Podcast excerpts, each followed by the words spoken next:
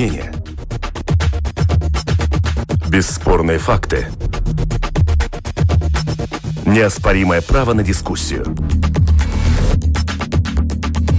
Это «Открытый вопрос» на Латвийском радио 4.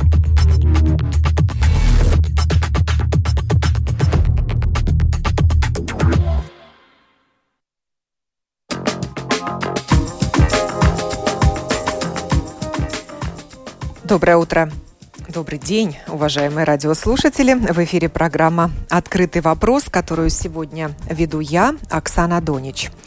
Тема сегодняшней программы – политика высшего образования. Курс на централизацию власти – так сформулировала я открытый вопрос.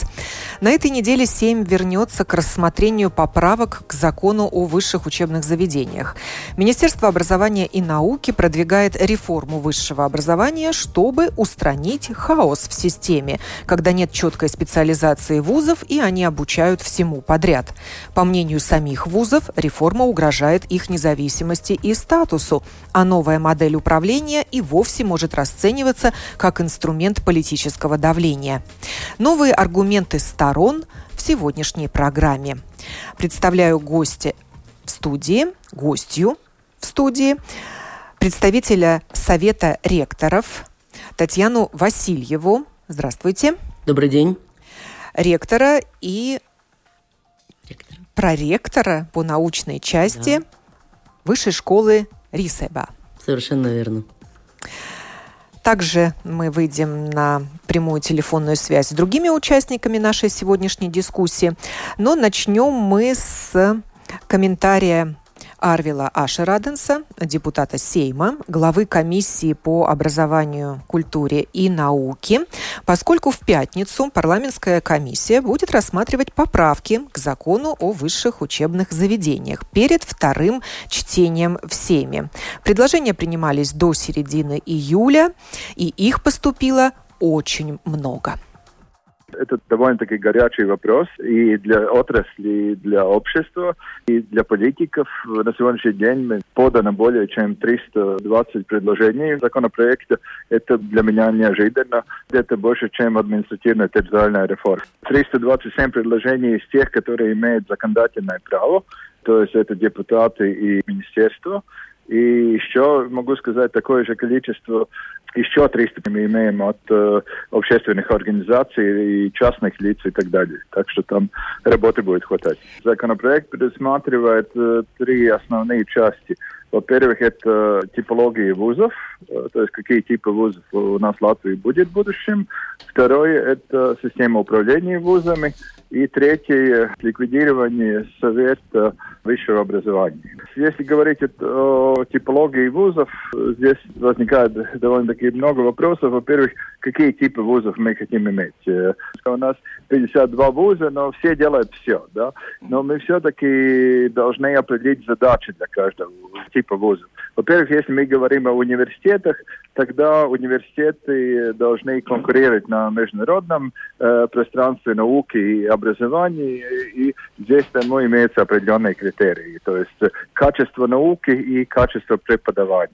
Если мы говорим о обычных вузах, тогда центральным вопросом является вопрос о профессиональном подготовлении кадров для экономики, для народного хозяйства и общественного сектора, и это является центральным процессом. Большой вопрос это в колледже. Являются ли они вообще-то вузами, или они относятся к системе профессионального образования, но имеют право на программы исключительно высшего образования. Так что с этим вопросом мы должны разобраться. Ибо на сегодняшний день э, все высшие школы занимаются и наукой, и образованием, можно сказать, такой хаос в системе. Так что это такой важный вопрос. Важный критерий, конечно, минимум э, студентов, чтобы иметь, э, скажем, определенное количество докторантов, э, но это не центральный вопрос центральный вопрос качества образования, поскольку у нас все-таки низкое да, на сегодняшний день. У нас вузов слишком много. 56 на 1,9 миллионов жителей.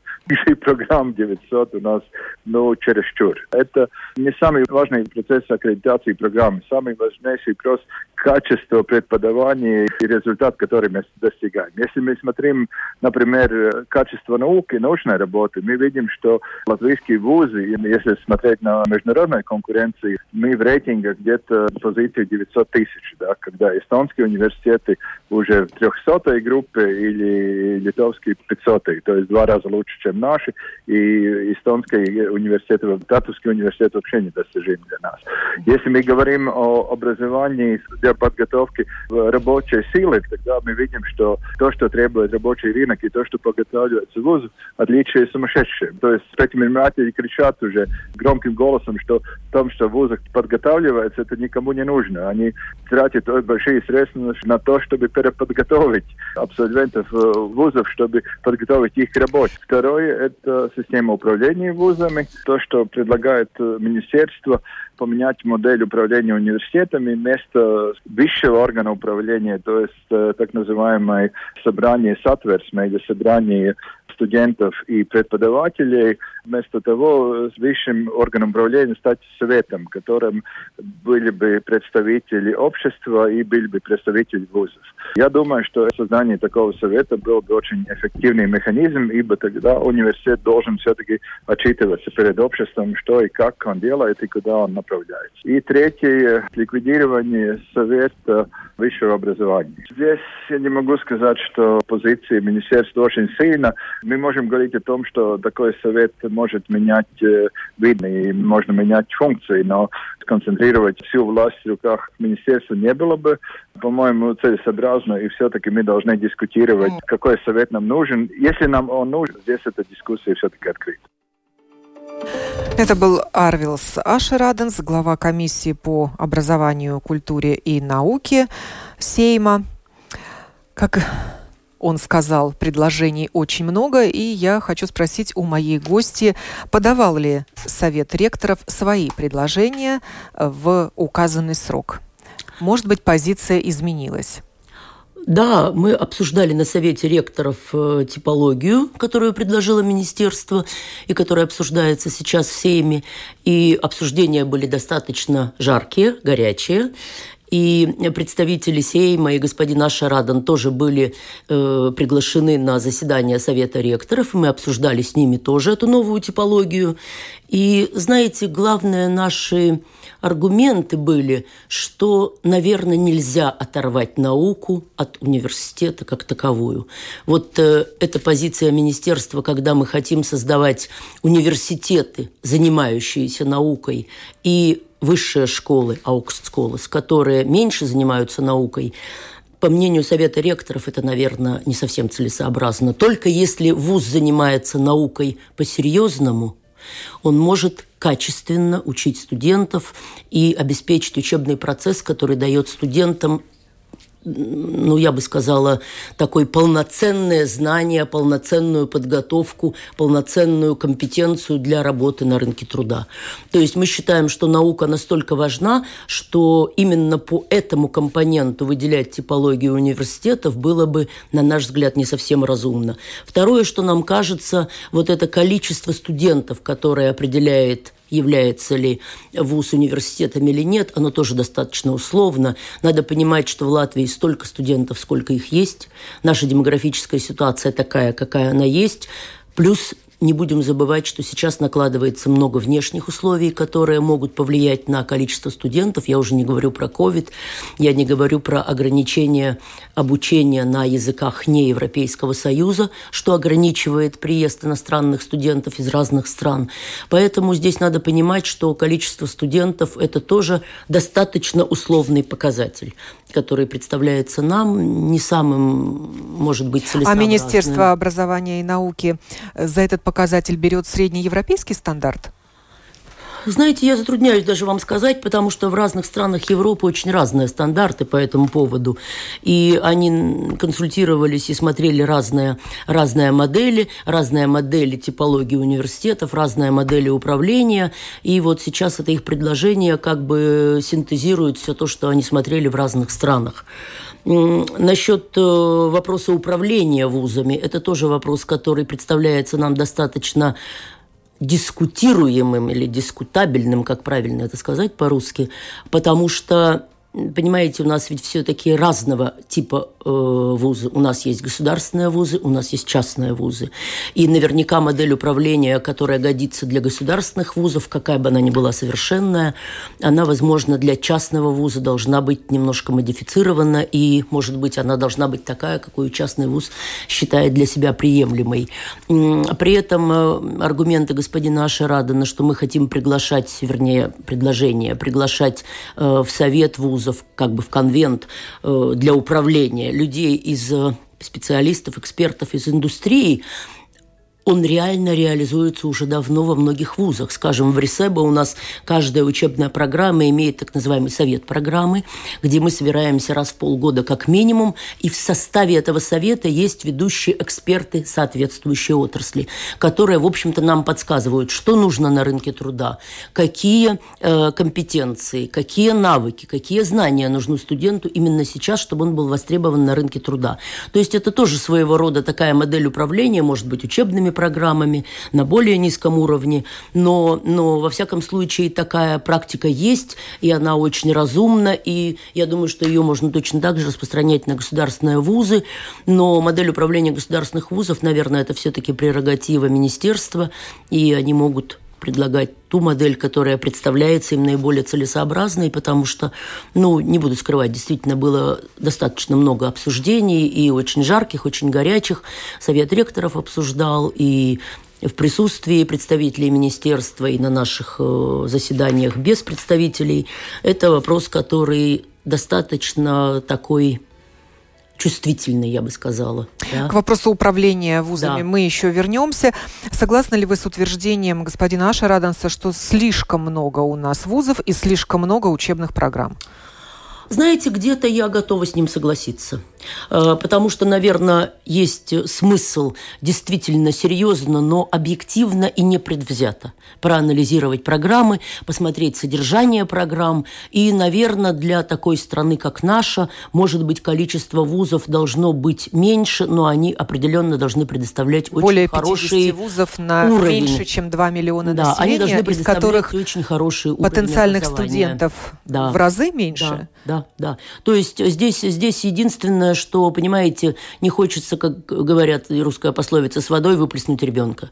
Нужно, чтобы вузы были оценены объективно, по заранее известным критериям. Учебные программы были э, оценены объективно, наука оценивалась объективно. Но я не хочу, может быть, хвастаться и рассказывать наши успехи, но недавно один из наших профессоров опубликовал э, статью в журнале класса А. Это одно из самых высших достижений, которое у нас было, и в Латвии не так много таких статей.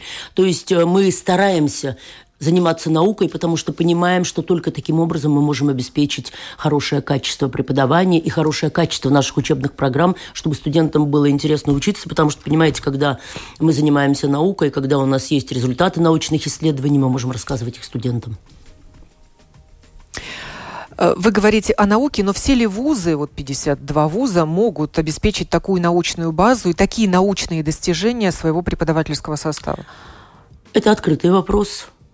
И я не могу говорить за все вузы, но мое глубокое убеждение, что только таким образом мы можем обеспечить качество образования. Я понимаю, что это сложно, это требует определенных финансовых вложений, потому что наши э, учебные силы, наши профессора должны ездить на конференции, должны э, принимать участие в научных международных конференциях, должны э, принимать участие в международных научных проектах, что совсем не просто получить эти проекты, совсем не просто получить эти гранты, но это реально единственный способ обеспечить хороший уровень И не быть такими загрузками загруженными, чтобы работать в пяти э, вузах Не быть такими загруженными, чтобы работать в пяти вузах. Ну и еще, простите, знать языки потому что э, я думаю, что все-таки тенденция такая, что наши преподаватели должны знать как минимум три языка. Я все-таки думаю, что со временем, возможно, будет у нас снова языки не Европейского Союза для обучения, но латышский и английский – это совершенно must, это совершенно обязательно. И мы у себя э, в Ресебо э, проводим и активно агитируем наших преподавателей и проводим для них бесплатно курсы английского языка, потому что мы считаем, что любой наш преподаватель должен как минимум преподавать, иметь возможность э, общаться со студентами на двух языках как минимум. Мы не могли не поинтересоваться мнением Министерства образования и науки насчет реформы высшего образования. Вот что нам рассказала Дация Янсоне, заместитель директора департамента Министерства по высшему образованию, науке и инновациям. Буду переводить по ходу.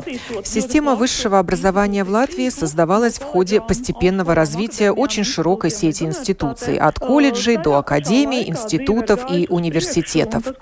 В то же время жизнь идет вперед, и, как мы все видим, все, что касается высшего образования, стремительно меняется. Если мы посмотрим на наших соседей, то у них консолидация вузов произошла еще 10 лет назад.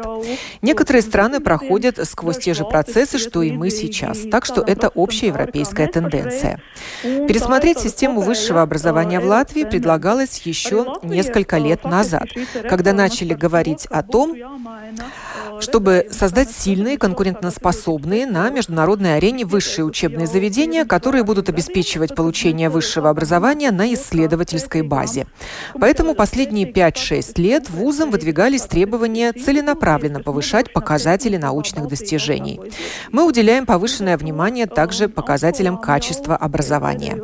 И глядя на существующую систему и опыт соседних стран, мы видим, что сильные высшие учебные заведения можно создать там, где очень развита наука и где в управлении высшими школами, в их внутреннем управлении участвуют также внешние игроки. Главные установки реформы вузов – это упорядочивание их типологии и создание в них советов. Мы установим строгие требования к рабочим показателям, которые надо будет выполнять каждому вузу, и предложим новую модель управления. Латвия – одна из немногих стран Европы, где такой модели внешнего участия во внутреннем управлении до сих пор не было. Новые советы вузов предусматривают комбинацию как своих людей, так и привлеченных извне, в том числе международных отраслевых экспертов высокого уровня. Их приглашают в советы как на добровольной основе, так платят им зарплату, соотнося ее с размером зарплат в конкретном вузе. Но это не астрономические суммы. Конечно, сначала будет дискуссия в Сейме. Депутаты утвердят, как это будет выглядеть концептуально. Потом будет переходный период, который связан с еще одним важным процессом, который планирует Министерство образования и науки – началом циклической аккредитации институций. Мы положительно оцениваем инициативу трех вузов Латвии об их возможной консолидации. А, с ней в публичном пространстве выступили Лепойский и Даугавпилский университеты и Латвийская сельскохозяйственная академия. Они уже сейчас начинают начинают готовиться к этому процессу, заключив меморандум о создании консорциума и работая над решениями тесной интеграции. Процесс, который начали сами высшие учебные заведения, может быть продолжен в системе высшего образования в целом. Если мы нацелены на сильные, конкурентоспособные вузы, тогда сотрудничество, консолидация, кон консорциумы должны иметь место. Это неизбежно, и это уже началось. Министерство и до того поддерживало различные варианты сотрудничества вузов, ресурсов, в частности, использование ресурсов в разных совместных проектах.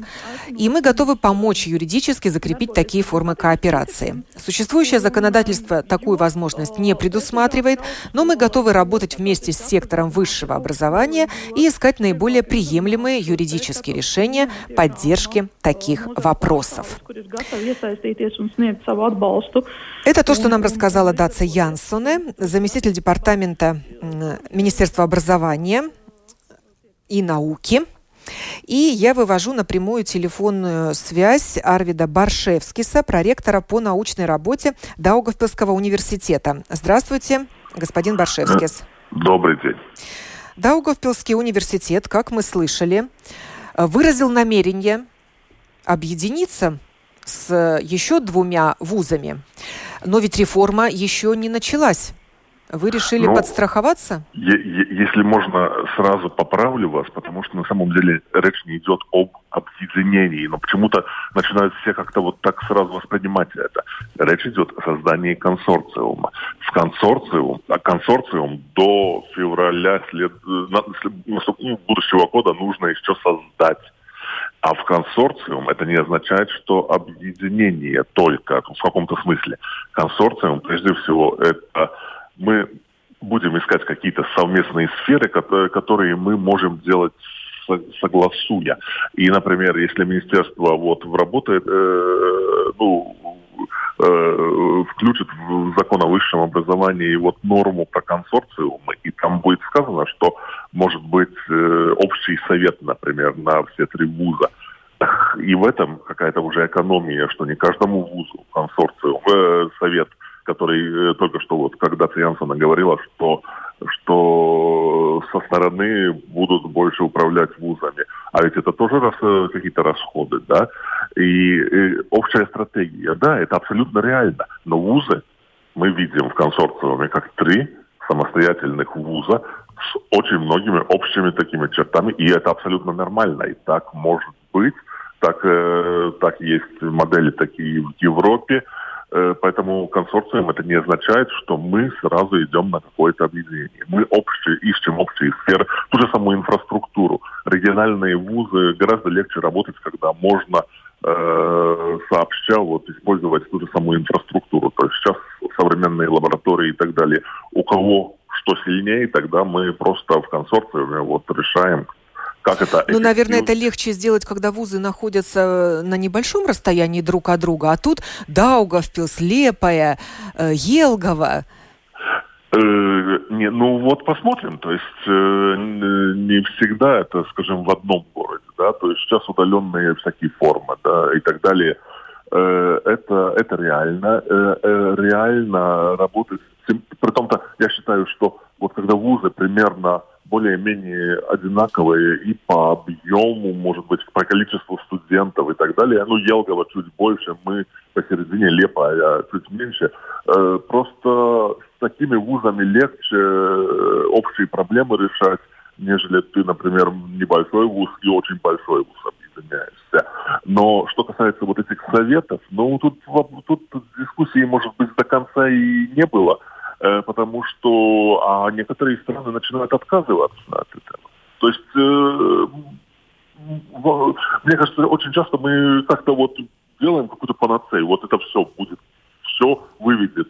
А чтобы вывести высшее образование, может быть, из того кризиса, в каком оно находится, э, извините, нужно государству адекватно финансировать, как это делают другие страны. Эстония, бюджет Тартуского университета, мы же все знаем, что он э, примерно такой же, как э, бюджет всего высшего образования Латвии. Если Эстония, маленькая страна, может это решить, значит, надо, это просто политические решения. И поэтому вряд ли эти советы и ряд других реформ, э, они будут настолько эффективны, пока государство, ну, я бы сказал, даже не государство, а пока политики поймут, что ну, высшее образование э, нужно финансировать. И до сих пор, если в 2008 году почти все отрасли получили обратно то, что было э, тогда как бы сокращено, а вузам это было примерно 50% э, бюджета, э, ну, вузы до сих пор только небольшую часть получили. Э, поэтому это прежде всего нужно понять государству. А насчет эффективности мы показываем, э, мы видим, что в каждом вузе есть какие-то э, супер хорошие достижения, и мы можем, но не всегда нам хватает, может быть, и соответствующего финансирования. В случае создания консорциума можно тогда будет считать студентов всех трех вузов? Вот это вопрос, э, на который мы надеемся, потому что, понимаете, из, то есть это опять вопрос политикам. Политики включили абсолютно непонятную норму 4 тысячи. Сначала было 5, потом понизили 4, чтобы, может быть, как-то... Э, чтобы вуз мог э, называться университетом. Да, да. Но извините, это все взято из воздуха. То есть нет никаких э, оснований для количества 4000 студентов. В мире полно университетов с тысячей студентов, и они в очень хороших э, рейтингах и так далее. И в мире полно гигантов, э, там 40-60 тысяч студентов. Вопрос еще, где лучше, где лучше качество, или в большом как я иногда смеюсь, в колхозе работать, или где все-таки Э, гораздо более индивидуальный подход к обучению. Дам слово гостье в студии. Еще раз напомню, это Татьяна Васильева, ректор Высшей школы РИСЭБа. Реформа возможна без дополнительного финансирования со стороны государства? Ну, боюсь, что, наверное, все-таки нет. Потому что, как уже сказал господин Борщевский, на самом деле государство должно понять, что тартусские показатели не возникают на ровном месте – они очень хороши. Тартусский университет – замечательный университет, но наши соседи целенаправленно в течение многих лет культивируют у себя высшее образование на мировом уровне.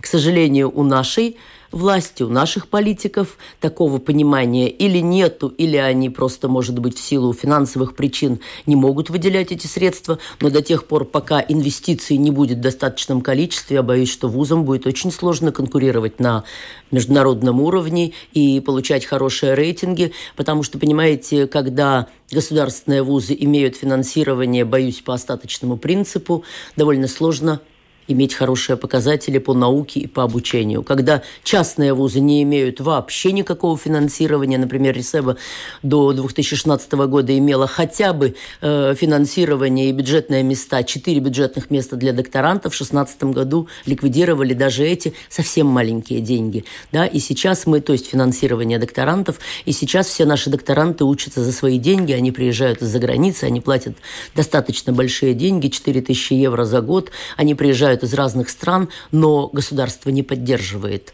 достаточном, э, в достаточной степени государственные вузы, и государство, к сожалению, в достаточной степени забыло про существование частных вузов, которые тоже обеспечивают образование, обеспечивают развитие науки, и поэтому я думаю, что все-таки нужно думать о том, чтобы государство выделяло достаточное финансирование, если мы хотим в будущем иметь стройную, эффективную систему образования наших студентов.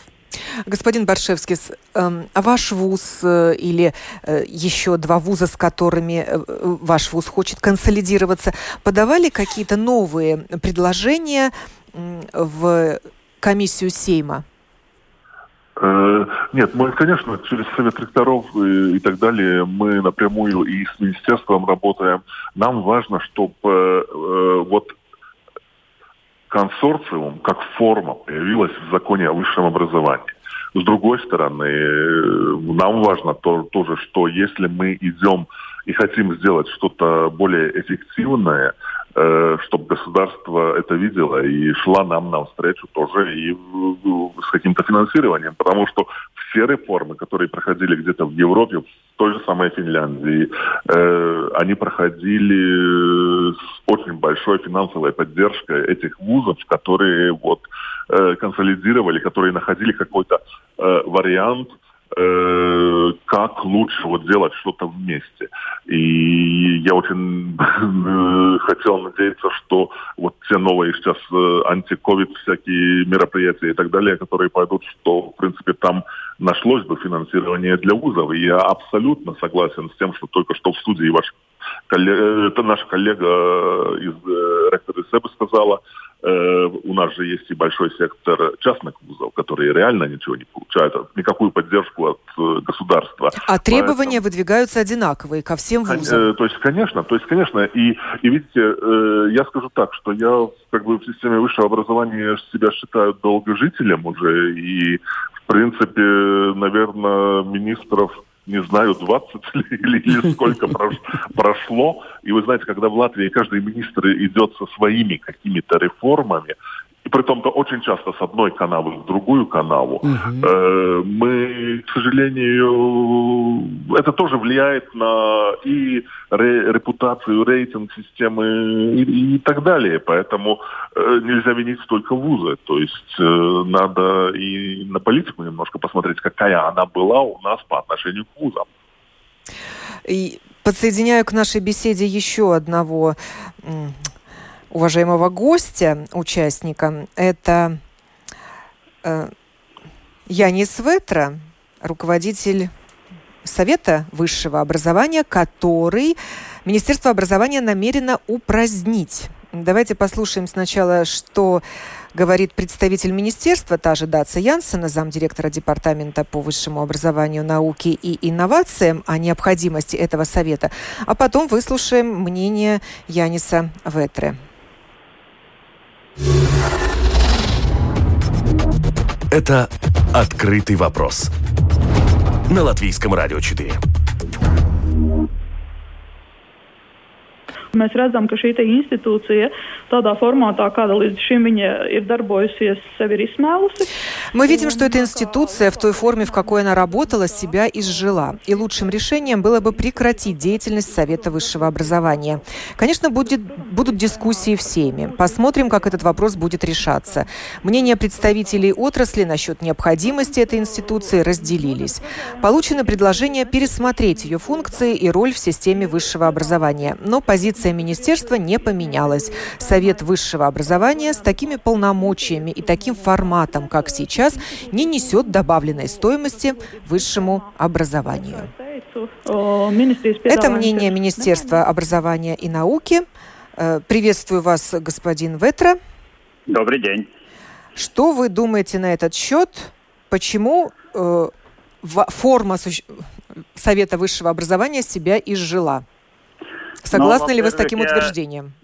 Ну, во-первых, я не согласен с позицией Министерства образования, что эта форма изжила. Просто Э, из-за того, что это единственная форма, где в государственной стороне, если так можно сказать, это Совет по высшему образованию, это учрежден Сеймом, это парламентская институция, э, где представлены представители всех заинтересованных стран, э, сторон, которые вовлечены в реализацию программ высшего образования и вообще системы высшего образования.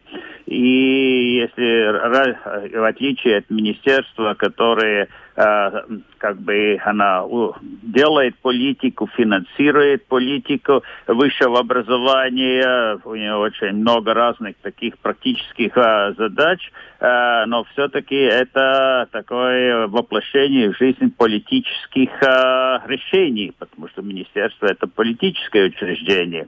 Но зато Совет по высшему образованию представляет интересы как самих студентов, значит, это одна заинтересованность заинтересованная часть. Вторая – это сами профессора, преподаватели, это академический персонал, и также это и как работодатели, и, и разные другие представители со стороны э, общества. И, на мой взгляд, такой форум, который э, на государственном уровне принимает э, стратегические решения, это абсолютно необходим для любой системы высшего образования. А Но какие полномочия есть... сейчас есть у вашего совета?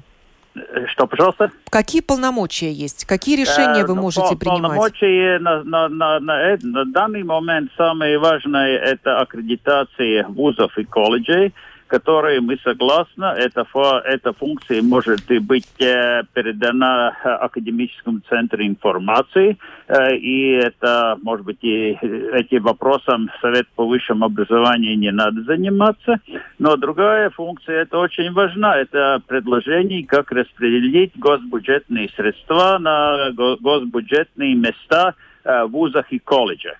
И на данный момент система такова. А, Совет по высшему образованию создает проект, а потом этот проект утверждает министр образования и науки. Если, э, если Совет по высшему образованию э, пропадает, тогда фактически остается ситуация, что большие э, десятках миллионов, сотни миллионов э, евро деньги распределяются только по решению одной персоны, министра по э, образованию и науки. И на наш взгляд это абсолютно ну, такая не э, ситуации, которые ни, ни, ни в коем случае мы не можем сказать, что это бы было бы пользу систем высшего образования и в том числе и в более в общем смысле для государства и общества.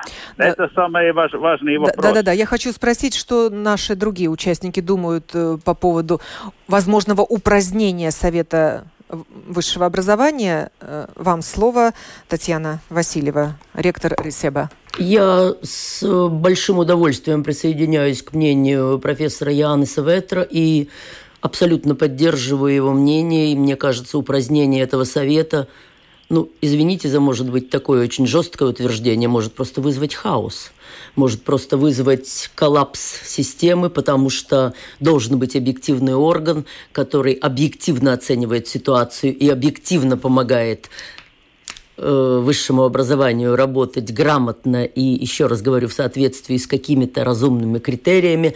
Поэтому в данном случае предложение министерства представляется мне, ну, если не сказать неразумным, то, по крайней мере, крайне нецелесообразным, и мы его абсолютно ну, не поддерживаем и всячески старались бы и будем стараться если можно заблокировать или, по крайней мере, высказать свое несогласие со своими аргументами. А, господин Баршевский, ваше мнение? Э, да, ну уже, по сути, коллега ректор Ресеба сказала, потому что вузы все-таки считают, что этот совет должен быть. Э, да, я согласен, и, в принципе, э, господин Вайтер тоже это высказал, что, может быть, какие-то функции целесообразно и передать э, каким-то другим структурам, которые сейчас э, существуют, работают, возможно, аккредитацию, э, возможно, какие-то задачи, например, э, часто упрекают э, вот Совет по высшему образованию в том, что э, никогда не отказывали там, э, э, рассматривая вопрос, э, есть или нет 250 там студентов в программах. Mm-hmm. Но извините, может быть, вы э, как-то убрать эту норму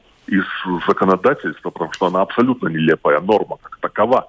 И, и какое решение другое может, может быть, если ты открываешь программу и, и, и так далее. Ну, я, я считаю, что, может быть, какие-то функции действительно можно и пересмотреть, но в целом Совет по высшему образованию – это то место, где как раз сходятся вместе госвузы, частные вузы, э, университеты, не университеты, э, частные какие-то работодатели, предприниматели, конфедерации работодателей и так далее, и государственные структуры. И если говорить уже, что у нас слишком ну, такое маленькое, может быть, влияние со стороны на систему, и нужно советы создавать, так вот, пожалуйста, есть один орган, где эти дискуссии... Как раз хотела э, спросить, устра... устраняем один совет и создаем, да, множество другие, на местах. Множество, да. Э, поэтому вот это вопрос реальной дискуссии. Это не лоббирование там, Совета по высшему образованию и так далее. Но этот, э, этот орган, эта структура очень много делала для высшего образования и сделала. Поэтому тут, конечно, я, я тоже считаю, что эти дискуссии должны продолжаться, но какие-то нормы, какие-то функции, задачи, может быть, их можно и перераспределить куда-то. Э, господин Ветра, э, вы подавали предложение на рассмотрение перед вторым чтением в комиссию? Да. Да, мы подавали предложение насчет всех э, понятых вопросов, как по, по типологии, так по так по управлению вузом, так также по функциям и будущем Совет по высшему образованию. И я должен сказать, что многие из наших предложений в каком-то смысле дублированы предложениями уже депутатами или групп депутатов, фракциями. Э, так что я надеюсь на, на такое более такое целесообразное решение со стороны, во-первых, комиссии Сейма, а потом уже самого Сейма, э, чтобы это, этот форум, э, где представляются все заинтересованные стороны высшего образования, продолжал не только существовать, но существовать, но был бы еще более продуктивным, как до сих пор согласны ли вы с поставленным мною главным открытым вопросом программы, что реформа высшего образования в таком виде, в котором ее продвигает Министерство образования, это курс на централизацию власти? Э, да, это несомненно так, но, но, но это, но мы должны, конечно, осознать, что в предложениях министерства там есть и э, ну, поднято много актуальных вопросов, но просто эти лекарства, если мы можем сказать, как э, лечить эти проблемы, это выражает очень много сопротивления и и такого недоумения вообще, почему это такие предложения появились. Ну, и это уже господин Ашрадан вначале уже сказал, что это огромное количество предложений, свыше 600 э, предложений. Это просто говорит о том, что проблемы это не, не задуманные, это проблемы реальные, вот, с одной стороны, которые поняты министерством, но решения должны быть более взвешены и И я просто смотря вот эти предложения, которые в таблице у нас сейчас распространены, я вижу, что это не так, что просто вот там позиция говорит одно, оппозиция что-то другое. Там очень разнородного эти представления, как должно развиваться высшее образование. И, может быть, самое лучшее, что из этой всей ситуации мы можем извлечь, что многие из политиков э, заинтересовались проблемой высшего образования, и, может быть, это в конечном счете и будет как дополнительное, и не только дополнительное, но более существенно увеличено финансирование и поддержка со стороны государства как высшего образования, так и науки, всей системе в целом. Может ли быть увеличено финансирование, если не будет Совета по высшему образованию и вопрос финансирования будет находиться исключительно в ведении министра образования и Но, выделения думаю, денег на бюджетные места? просто не должна случиться потому что тогда уже тут может появиться интерес как э, к НАБУ, так и госконтроль, потому что ну, не может быть ситуации, что многие миллионы государственных денег просто распределяет один человек. Большие риски у этой да, новой модели вот управления. Подытожим мы нашу программу. Согласны, Татьяна, с этим? Да, я думаю, что так это именно и нужно формулировать. Реформа, наверное, необходима, но реформа должна быть очень продумана, потому что вопрос чувствительный, вопрос очень важный для страны. И если у нас будет хорошее качество образования, Латвия сможет вырваться вперед и улучшить свою экономическую ситуацию, но она ни в коем случае не может быть непродуманной и э, такой не обсужденной, не получившей одобрения всех университетов и совета ректоров. Это очень важный вопрос для страны. Ни Арвил Ашераденс, ни Даца Янсена из министерства не говорили о сроках этой реформы. То есть это такой вопрос неопределенный. Да, будут дискуссии, да, будем обсуждать, потом будет переходный период. Так когда? Когда это может быть? Когда может э, реформа быть реализована примерно, приблизительно? Кто-то из моих гостей сегодня знает, о каких сроках идет речь, о какой перспективе? Знаете, может быть, я как женщина прежде всего возьму слово, попрошу у наших профессоров разрешения. Я не знаю сроков, но я очень боюсь, чтобы это не было неожиданно. Я очень боюсь, чтобы нас не поставили перед фактом, что в году таком-то, в месяце таком-то мы запускаем эту реформу. Вот эта неопределенность, непредсказуемость пугает меня больше всего. Я очень боюсь, чтобы не было принято настолько необдуманное решение. Если можно, тоже э, включусь в разговор. Э, по сути, как долго это будет, это абсолютно даже, наверное, экстрасенс не подскажет, потому что вы, вы слышали, сколько э, всяких предложений для, для изменения в законодательстве. Как пойдет, это трудно, трудно видно. Но я абсолютно согласен с коллегой, что это не должно проходить максимально, очень быстро. То есть э, это должно быть э, обсуждено в отрасли. Этого, наверное, не хватает. И э, сейчас. И в принципе, вот вы говорите, говорили о централизации. Это идет не только на централизацию, это не только централизация, но это и все-таки довольно большое уменьшение автономии вузов. А ведь э, вся европейские, европейские ассоциации университетов, в которые я довольно долгое время был, как в свое время как председатель совета ректоров, когда я был ректором, да, э, а там мы все время обсуждали и говорили как раз на увели... о том, что в Европе необходимо больше автономии вузов. И вот это мне как-то вот тоже кажется идет немножко в перелом с тем, что происходит в мире. Э, реформы, да, целый ряд, там очень хороших реформ идет, целый ряд, да, но параллельно с ними проталкиваются абсолютно не обсужденные до конца и не найденные, может быть, самые лучшие варианты вот каких-то предложений, которые, я боюсь, что они просто пройдут разом. Э, господин Ветра, может быть, вам известны сроки реформы? Ну, я думаю, что такое, точно на этот вопрос, я думаю, на данный момент не может ответить никто, потому что мы просто не знаем, как долго будет продлиться эти обсуждения всех этих предложений. Ну, посмотрите, первое чтение уже состоялось, большинством голосов поддержали. Не придет. Но я думаю, что э, все сроки, в принципе, складываются к тому, что все должно быть завершено э, через три года, в 2023 году. Э, ну, если там, э, если мы придерживаемся такому подсчету времени, тогда за, те, за трехлетний период, я думаю, это можно воплотить в жизнь. Э, именно как, как, какие изменения, какой год, какие сроки, это сейчас преждевременно сказать.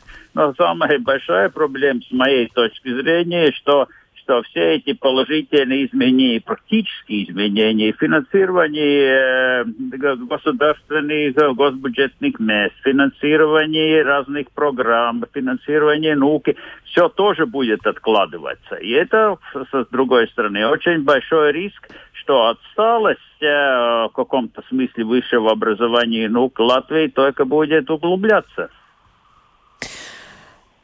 Завершаем сегодняшнюю программу, в которой мы говорили о политике высшего образования, взят ли курс на централизацию власти, какие риски могут быть у реформы высших учебных заведений. Я благодарю за участие в этом эфире прежде всего Татьяну Васильеву, ректора Рисиба, которая пришла сегодня к нам в студию, а также моих телефонных собеседников, проректора по научной работе Даугавпилского университета Арвида Баршевскиса и главу Совета по высшему образованию Яниса Ветру, а также продюсера программы Валентину Артеменко. Прощаюсь с вами. Хорошего дня.